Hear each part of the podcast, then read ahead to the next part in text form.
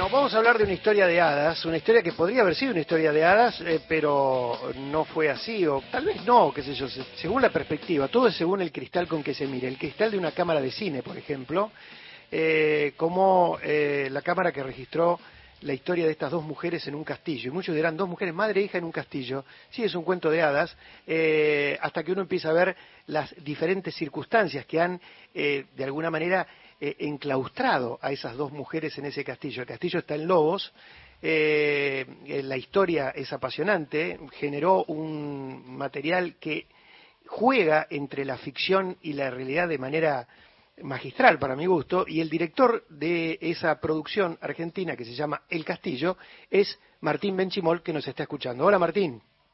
Hola, buen día, ¿cómo andan? Buenas tardes ya.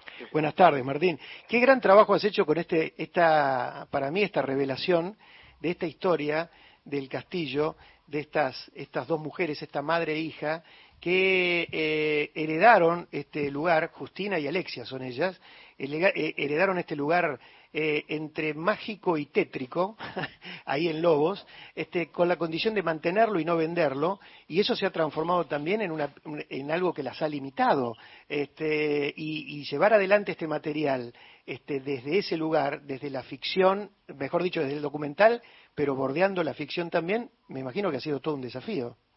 Sí, sí, sí, bueno, como decís, o sea, yo me encontré con las protagonistas de manera un poco casual, eh, quedé fascinado con la historia porque, bueno, como decís vos, ¿no? O sea, una empleada doméstica con originaria del Chaco era un castillo en el medio de la pampa húmeda argentina, en una zona carísima, súper productiva, un, un predio de casi 70 hectáreas, una casa de tres pisos que construyó una familia francesa en el siglo XIX, o sea, algo, eh, sí, como, como una especie de grieta en el sistema. Claro, Eh, una grieta en la Matrix. En la Matrix, claro, una cosa muy rara. Eso fue lo primero que me fascinó y además con esta... Vos estabas filmando en Lobos otra película, cuando conociste Sí, la historia de este castillo. Sí, sí, yo estaba filmando otra película ahí en la zona, eh, buscando personajes, una película sobre curanderos, que se llama El Espanto, eh, y me encuentro con Justina, que es la protagonista, que es esta mujer que estaba ahí trabajando alrededor del castillo. Eh, el castillo está como en una ruta muy, muy perdida. Yo estaba yendo a buscar a alguien, a un curandero, y me encuentro con este lugar ahí, que de verdad es como completamente fuera de contexto. Claro, y convengamos hay- que no es uno de los castillos más conocidos de Lobos, porque muchos me preguntaban, ¿es la Candelaria? No es la Candelaria. No, no, no, no, no. Por eso, eh, esto es un dato también para aquellos que hacen eh, turismo en la provincia de Buenos Aires y que quieren conocer a partir de lo que ven en cine, quieren ir, ir a conocer el lugar, ¿no? No, no, está muy escondido. Está, o sea, de Lobos son 40 kilómetros por camino de tierra. Eh, no, no, si no vas ahí, no es, es porque te tenés que dirigir ahí directamente. El, el caserío se llama La Rinconada y da al río, a un brazo del río Salado. Claro. Eh, es imposible cruzártelo de casualidad del castillo este. Eh, nada, me encontré a Justina que estaba trabajando ahí alrededor de la casa. Yo asumí que era la empleada, entonces digo, ahora me gustaría conocer al dueño. Claro. Nene, yo, yo soy, yo soy la dueña, pasa. Claro, ese es el Eh, primer impacto que también vos traducís muy bien en la película, ¿no? Esto de es el impacto del, del, del estereotipo, de la perspectiva que uno tiene también, decir, pero esta mujer es la empleada o es la dueña, este, y te cuesta entrar en, el, en la dinámica para entender por qué es la dueña también. Exacto, y un poco de eso va la película, ¿no? O una parte de las cosas que va es eso, ¿no? Como, eh, yo llegué con ese prejuicio, obviamente, la vi ahí, pero después también lo que era bastante, qué sé yo, paradigmático es la promesa que le, hace a su patrona. Eh, Justina trabajó desde los cinco años para esta familia, entonces tiene una relación que está como bastante mezclada entre lo, eh, lo laboral, lo familiar, la situación de servidumbre bastante extraña de su forma de contratación. Eh, entonces, esa promesa para mí le, ponía como un acontecimiento de, de, de cuento de hadas medio fallido, medio oscuro, si querés. Bueno, ahí por eso Eh, utilizás el- la música como para referenciar el cuento de hadas también, ¿no? Porque la música tiene como un, un- es un factor importante en esto de referenciarlo como un cuento de hadas por momentos, pero frente a una imagen que no, no encaja. Sí, totalmente. Es que claro, la película en un momento que había empezado como un documental puro y duro, se empezó a convertir en otra cosa y, y claro, en un momento apareció la música como, como una posibilidad narrativa y se transformó la película, como que creo que cobró el carácter que, que necesitaba, que es, está en este tono entre Sí, un documental o una ficción, no se sabe, pero sí con una, una clave muy mágica.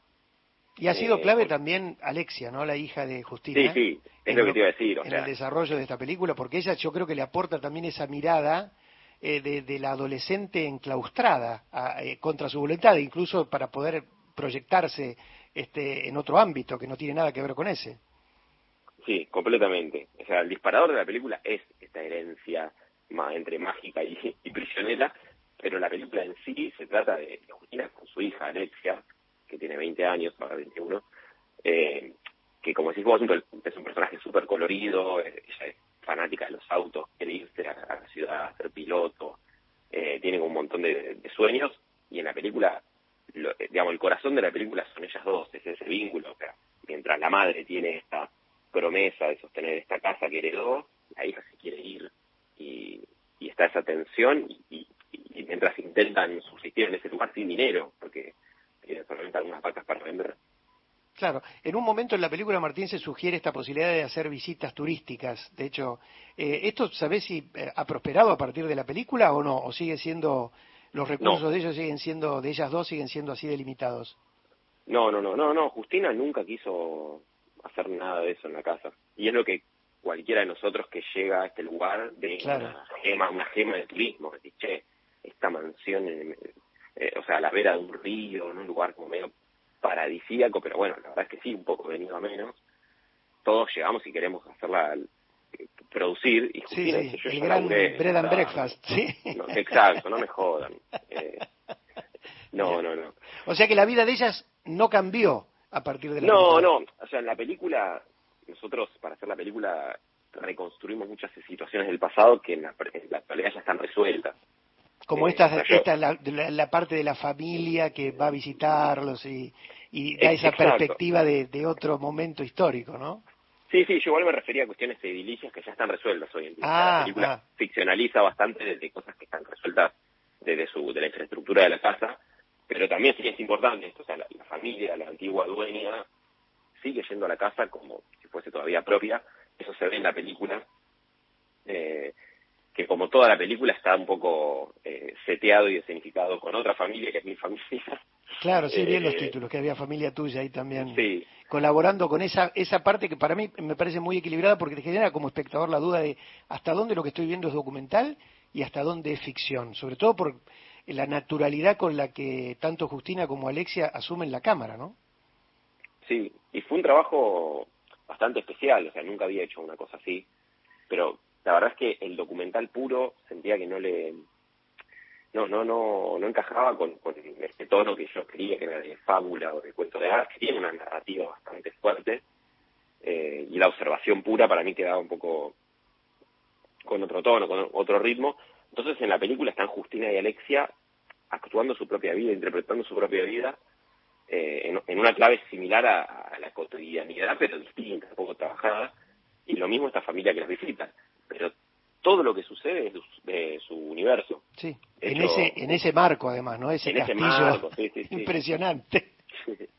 no. no, nos divertimos mucho filmando, la verdad, que fue bastante entre catártico, psicomágico, no sé cómo decirlo, pero para ella fue bastante bueno, ¿no? Que y te digan, che, vamos a tu propia vida en tu casa. No, y aquellos que adoramos esos lugares, aquellos que adoramos esos lugares, por eso quería preguntarte si, si había forma de conocerlos más íntimamente, pero es respetable el deseo de, de Justina y de Alexia de mantenerse así.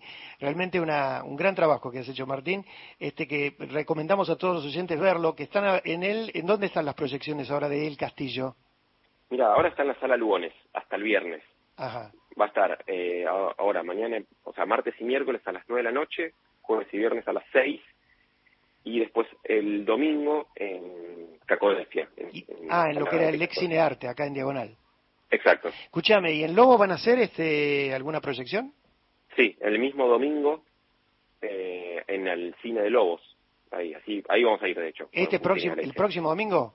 Este domingo, sí. Ah, buenísimo. Bueno, bueno, seguramente van a, van a tener una gran concurrencia de los vecinos y... Yo creo que sí, porque además el elenco local participa en la película. Claro, claro, claro. Y una celebración de, esta gran historia de vida de Justina y Alexia y de ese castillo este, sorprendente en medio de la, de la Pampa. Este, gracias Martín por este contacto con Radio País y bueno, lo mejor para eh, sabemos que es difícil siempre para una producción nacional, independiente y todo, sobrellevar este, eh, su, su trayectoria en la cartelera, pero esperamos que la respuesta sea buena. Gracias, gracias a ustedes también por, por esto, y sí, la verdad que en este, en este momento es una especie de oasis estar mostrando la película, la película que se hizo con fondos de acá, pero también con muchos conseguidos afuera, como metiéndose entre certámenes del mundo, que es muy, muy difícil. Y que en todo fue muy bien reconocida, en eh, San Sebastián, en Mar del Plata, por eso digo la importancia de estas de estas producciones que tienen tanta identidad nuestra, eh, eh, con estas historias que superan la ficción.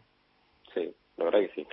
Bueno, muchas gracias, Martín. Bueno, muchas gracias a Un abrazo grande y vamos a estar atentos a la presentación en Lobos el domingo. Dale, abrazo enorme. abrazo.